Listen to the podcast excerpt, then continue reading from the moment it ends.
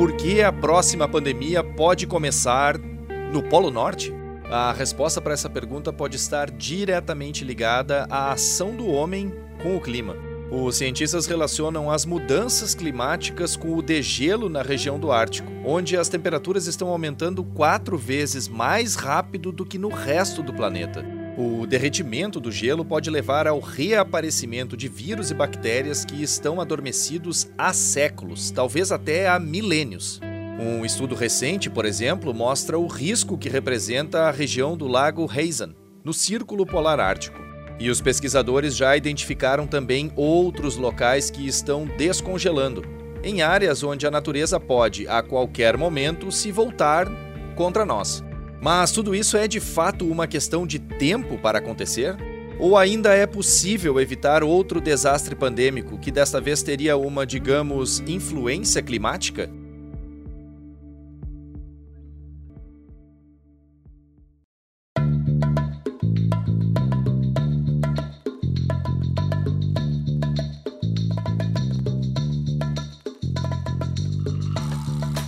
Está no ar o DW Revista, o podcast semanal da DW Brasil em que damos um pouco de contexto ao noticiário.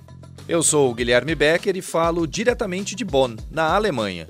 Neste episódio eu vou tratar sobre a possível próxima pandemia, que os cientistas acreditam que possa começar na região do Ártico.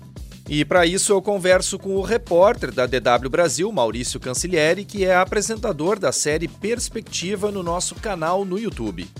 A gente vai buscar entender por que uma nova pandemia pode surgir a partir da região mais ao norte do planeta.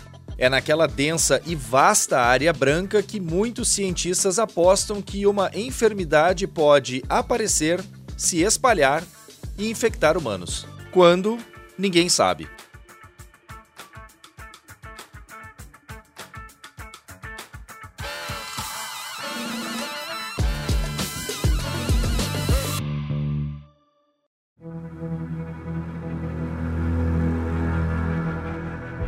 Bom, em primeiro lugar, é bom deixar claro que ninguém aqui quer que uma nova pandemia aconteça. Muito pelo contrário, ninguém tem saudade do que aconteceu e do que foi vivido nos últimos três anos. E se a gente lembrar agora, em 2023 foi tudo de uma hora para outra. Até o final de 2019, o mundo era um e no começo de 2020 era completamente outro. A partir da China, o vírus da Covid-19 foi se aproximando e depois vitimou e afastou muita gente, tanto temporária quanto eternamente. Só no Brasil foram quase 700 mil mortes causadas pelo coronavírus. No mundo todo, a Covid matou quase 7 milhões de pessoas, o equivalente à população de toda a cidade do Rio de Janeiro.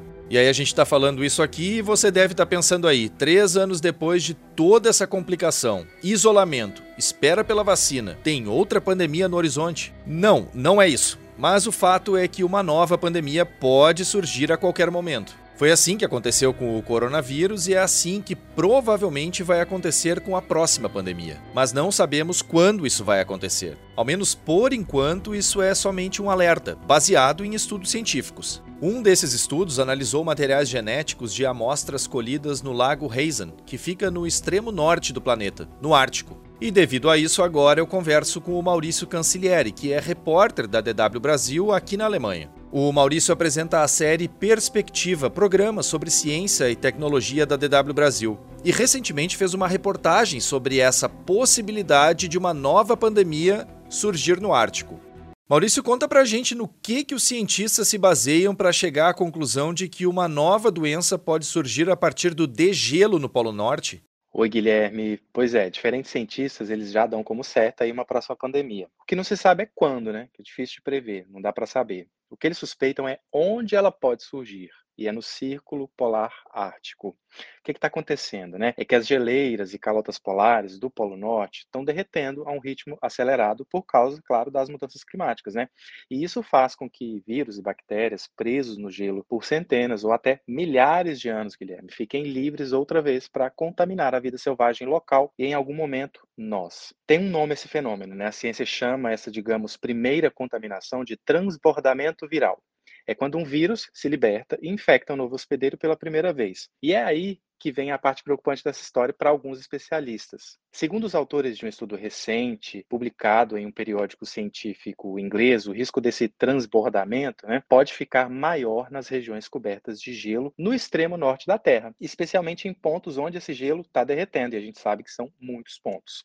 Aqui a gente vai ficar só em, em um deles, que é o que esse estudo é, fala. A equipe da Universidade de Ottawa, no Canadá, chegou a essa conclusão após projeções feitas com base em análises genéticas dos sedimentos do leito e de amostras do espelho d'água do Lago Hazen. É o maior lago de água doce no alto do Ártico.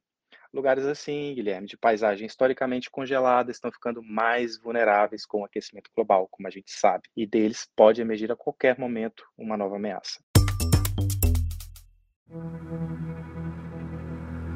Em 2016, houve um surto de antraz na Sibéria. Uma criança morreu e várias outras pessoas foram infectadas, inclusive sendo hospitalizadas. O antraz é uma doença infecciosa causada por uma bactéria e o contágio ocorre a partir do contato com animais ou produtos de origem animal contaminados. Bom, esse surto de antraz na Sibéria, neste caso na Rússia, foi atribuído a uma onda de calor que derreteu o permafrost. O permafrost é o nome do solo permanentemente congelado do hemisfério norte. O derretimento teria exposto a carcaça de uma rena contaminada e a partir daí o agente infeccioso foi liberado na água, na superfície, e chegou aos seres humanos. Esse surto ocorreu cerca de 75 anos depois que algo parecido, portanto, em 1941, já que a gente está falando de 2016 aqui, havia também ocorrido na mesma região.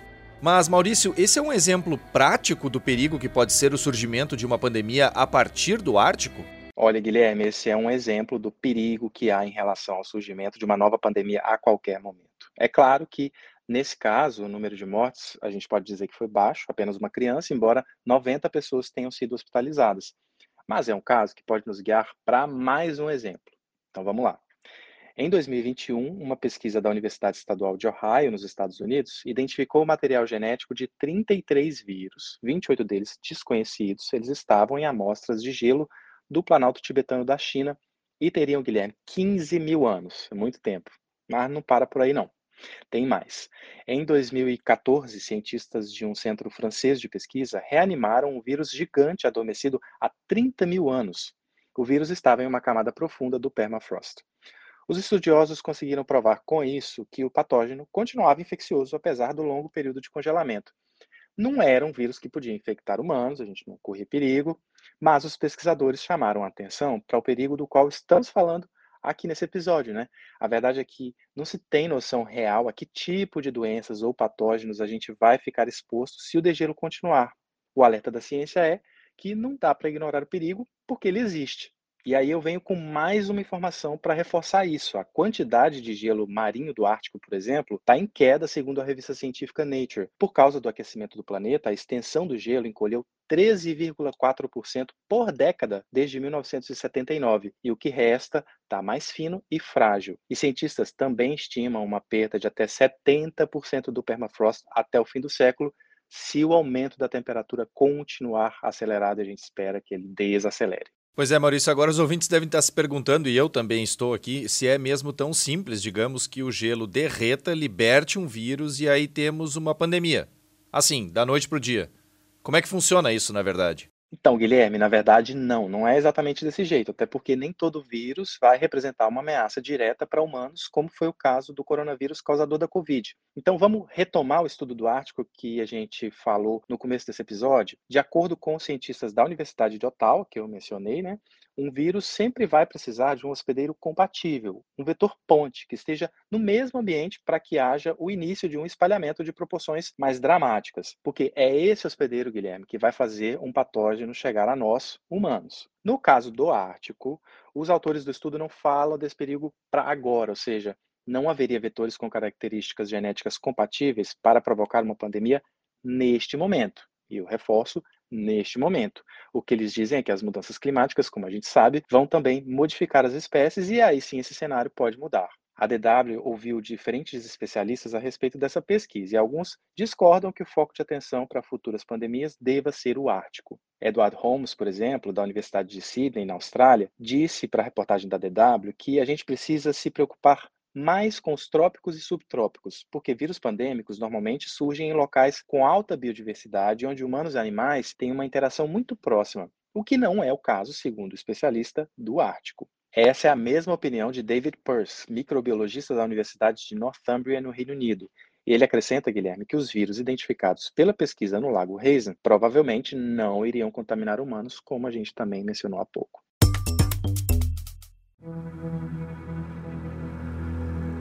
Maurício, agora mudando um pouco de assunto, saindo da possibilidade de pandemia no Ártico para a pandemia que a gente viveu na prática nos últimos três anos. Te pergunto, qual é a situação atual da pandemia de coronavírus?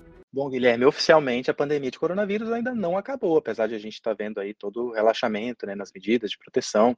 É claro que a situação já está bem melhor do que há dois ou três anos, quando a vacinação ainda nem tinha alcançado tantas pessoas, ou mesmo nem existia, e as medidas de isolamento ainda estavam em prática. Para se ter uma ideia, o dia 12 de fevereiro, agora, não faz muito tempo, né, foi o primeiro dia em que o Brasil não registrou nenhuma morte por Covid desde o início da pandemia. E nós estamos falando de março de 2020. Mais precisamente, no dia 11 de março daquele ano, que foi quando o coronavírus passou a ser considerado uma pandemia pela Organização Mundial da Saúde. O fato é que, ao que tudo indica, a Organização Mundial da Saúde deve retirar o status de emergência da pandemia de coronavírus neste ano de 2023. Alguns especialistas apontam o mês de abril para que isso se confirme. A gente vai esperar. Em dezembro, o virologista alemão Christian Drosten afirmou que a pandemia de Covid-19 havia chegado ao fim na Alemanha e que a doença no país já estava em fase endêmica. Ele deu essa declaração ao jornal alemão Tagesspiegel. Isso foi em dezembro. De lá para cá, os números não subiram nem na Alemanha, nem no resto do mundo. Esse virologista alemão é chefe de virologia do Hospital Universitário Charité de Berlim, é considerado uma das principais referências em Covid-19 na Alemanha. Maurício, agora só para a gente encerrar aqui, que história é essa de fungo zumbi? Que teria até no Brasil, inclusive. E por que, que tem tanta gente falando disso nas mídias sociais? Então, Guilherme, essa história realmente gerou bastante comentário nas mídias sociais, né? Essa história do fungo zumbi. Na verdade, é parte de um roteiro de ficção, de uma série que está fazendo bastante sucesso, chama The Last of Us. Essa série, ela fala de uma pandemia de um fungo chamado Cordyceps que atingiu as pessoas e transforma as pessoas em zumbis. É uma série de ficção com um elemento aí de, digamos, realidade, que foi também o que fisgou a atenção das pessoas, né, em grande parte, que é a questão desse fungo ele existir na vida real. Esse fungo ele existe, inclusive, em florestas tropicais, é, como as do Brasil, por exemplo, mas cientistas garantem que não tem a menor chance de é, a gente passar pelo que a série mostra, né? Assim, uma pandemia é, desse fungo em pessoas. Isso é realmente só na ficção, não tem nenhuma chance. O que acontece é que existem fungos é, desse gênero, do fungo que é mostrado na série, o Cordyceps, que é, afetam formigas, por exemplo. Aí sim, no caso das formigas, esse fungo consegue controlar, transformar ela praticamente num, um, num zumbi mesmo. Mas no caso dos humanos, a gente fica aí só na ficção mesmo, ainda bem. É, cientistas dizem, claro, que tem chance de é, alguns fungos aí acometerem as pessoas com infecções graves, mas está longe, longe mesmo de ser o que aparece em The Last of Us, ainda bem. Certo, Maurício, muito obrigado. Obrigado a você, Guilherme. Prazer estar aqui.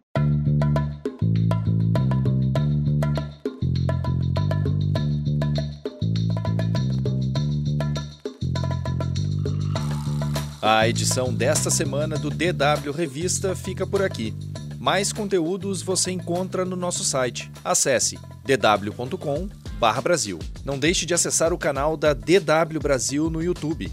Lá tem explainers, reportagens e também vídeos curtos sobre diversos assuntos. DW Revista é uma produção da DW Brasil, em Bonn, na Alemanha. A produção, apresentação e edição técnica são minhas, Guilherme Becker, com o apoio de Maurício Cancilieri, que você também ouviu durante o programa. Coordenação e edição, Rafael Plezan. O DW Revista volta na sexta-feira que vem.